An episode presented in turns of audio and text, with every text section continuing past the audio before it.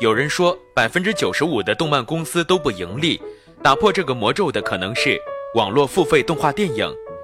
一直以来，国产动画电影创作都有一个不可回避的痛点——缺钱。早前有《大圣归来》和《大鱼海棠》，由于资金问题，分别历时八年和十二年之久才得以推出。期间，二者筹得七百八十万元和一百五十八万元的众筹金额。近期来看，七月上映的动画电影《大护法》影片结束后，同样紧跟着几大版面的众筹感谢名单。尽管都能得以在影院上映，但幸运如《大圣归来》和《大鱼海棠》般获得数亿高票房的国产动画电影却屈指可数。自两千零九年以来，除了《喜羊羊》和《灰太狼》系列、《熊出没》系列以及《十万个冷笑话》，其余国产动画电影不是勉强回本，就是直接亏损。目前上映了十三天却只有两千九百多万票房的《阿唐奇遇》便是典型例子。要知道，这部电影光制作成本就高达八千五百万元。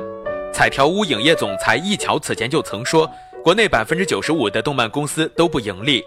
对于国产动画电影而言，探索出相对风险较小的盈利方式已经变得迫在眉睫。如今，在影院上映之外，有一部国产动画电影决定尝试一条新路子，放弃院线，独家网络付费播出。八月十一日，《星游记之风暴法米拉》将在爱奇艺付费频道独家播出。在疑于观察来看，这部动画电影之所以成为第一个吃螃蟹的人，除了对盈利模式本身的探索以外，恐怕也是制片方的另一种无奈之举。开播遇上大乌龙。二零一一年十月，第一季《星游记》在央视少儿频道首播，一开播便遇上了一个大乌龙。当时总集片长二十多分钟，共二十六集的《星游记》在电视上只播出了一半。全球娱乐总裁邢英在采访中也向疑于观察回应了这个 bug。据悉，当时为了尽快播出，片方分两次申请了发行许可证，便有了两个批号。但因为电视台负责排播的老师看到一至十三集的发行许可证时，误以为只有十三集，便只播了十三集。在片方无从得知具体排播情况下，直到十三集后停播了，才开始与电视台沟通。当时新的动画片也已经开始播出，便只好等待已排片目播出完结后，才又完整播出一次。同年十一月，《星游记》选择在爱奇艺平台上重新播出，却出乎意料获得了超过一点六亿次的播放量。当年意外在视频网站上尝到的甜头，也成为了片方此次与爱奇艺合作的信心之一。《星游记》讲述了一群坚信奇迹的少年，为了完成约定，克服重重阻力，前往太空深处的黑洞，寻找梦想之地彩虹海的故事。剧集集冒险、科幻和童话为一体，豆瓣评分高达九点二分，近七成观众给出了五星好评，并先后获得国内外三项大奖。二零一一年七月。在第十五届首尔国际动漫节上斩获动画作品类最佳创意奖。二零一一年八月三十日，在第十届韩国 SPP 大赛上获得最佳创新大奖。二零一一年度中国动画美猴奖上，《星游记》获得最佳动画系列连续片提名奖。尽管得到了动漫迷和业界人士的一致肯定，但这部国产动画在第一季播出后，却依然难逃血本无归的扼腕结局。官方微信公众号上的文章曾提到，电视台支付的播出费不及制作成本的十分之一，根本不足以维持创作工作的继续进行。事实上，国内动漫的创作环境长期以来都不容乐观，高制作成本与低收购价格间的矛盾由来已久。早在两千零五年，多数地方电视台给出的每分钟十几到几十块的购片价格，就已让许多每分钟成本高达一万元以上的动画制作方亏损连连。到了现在，情况就更加不容乐观。由于题材相近，电视台的动画播出时段又有限，数量众多的国产动画片只能采取免费送播的方式来让作品得到曝光。另一方面，据邢英告诉疑于观察，当时投资方对《星游记》的目标观众定位为八至十二岁，但当时电视媒体上的动画片的核心儿童观众却是三至八岁，错误定位导致第一季的收视率平平，未能与制作方的前期大量付出和最终呈现效果相匹配。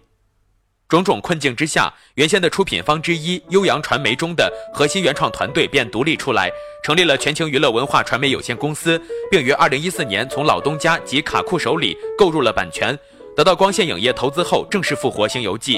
三年过去，《星游记》的出品方经历了大换血，第二季由北京全球娱乐文化传媒有限公司、光线影业和彩条屋影业联合出品，映美传媒负责发行。二零一五年八月三日。《星游记》官方发布了首支 PV《再飞行》，寓意《星游记》的强势回归。然而好景不长，就在二零一六年八月三日 PV 发布一周年这天，官方又遗憾告知第二季作品将延期上映。除了二维手绘本身的复杂和耗时外，邢英还向疑于观察透露，我们团队的核心能力是创作，聚焦在动画的前后期、中期全部外发。我们在完成了所有的设计和分镜后，发现很难找到符合我们心目中标准的中期制作团队。而且在此过程中，因为中国市场网络动画的井喷，中期制作的价格被抬得越来越高，生产线也被占得满满，这是我们没有预期到的巨大困难。网络视频付费兴起带来的机遇，这条路没人跟我们挤，因为不好走。但是邢英也很庆幸，投资方支持了他们这个决定。邢英告诉《宜鱼观察》，第二季以付费网络电影的方式面世，其实也是一个巧合。当时内容付费刚刚兴起，加之《星游记》第一季是剧场故事模式，所以我们考虑到是否可以采用日本动画市场的 OVA 形式，做相对独立的长篇故事，放到网上点击收费。然而，日本 OVA 商业模式至今还在运行，中国的影带光盘市场却早已消亡。但网络内容付费已经兴起，我们坚信，在内容海量、技术不是障碍的前提下，市场会迎来观众对精准内容需求的高涨。确实，支持网络付费视频的用户在中国已经越来越多。据易恩网发布的《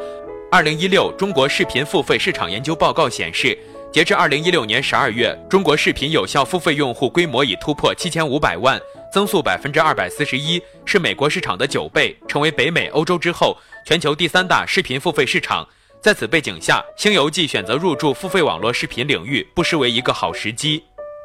尽管网络视频付费市场前景广阔，但竞争同样激烈。当被问到为什么选择爱奇艺为独家平台播出时，邢英回应原因是《星游记》与爱奇艺气味相投。其实这是我们投资方彩条屋和发行方的决策。当然，我们非常乐见其成，因为当年第一季也是爱奇艺购买了独播权。邢英说道。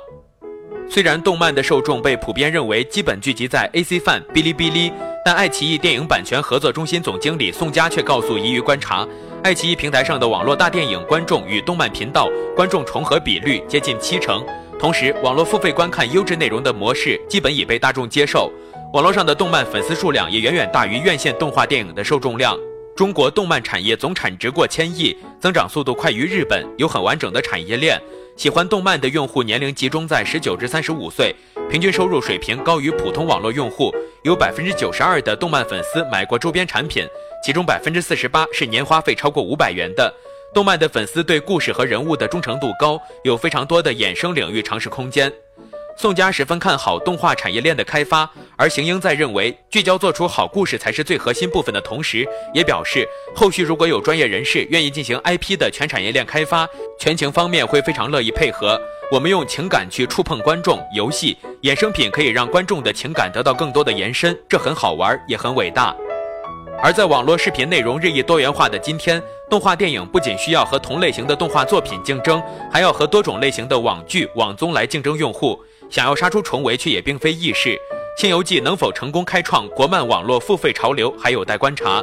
秦英对于此次的发行网络的预期也非常保守，现在成不成功还不知道，我们心里也很忐忑，毕竟这是第一次。我只能说，一切成功都是水到渠成。彩条屋的眼光到了，我们的创作能力到了，视频平台内容付费产业成熟了，《星游记》正好踩在一个点上，那也就成了，缺一不可。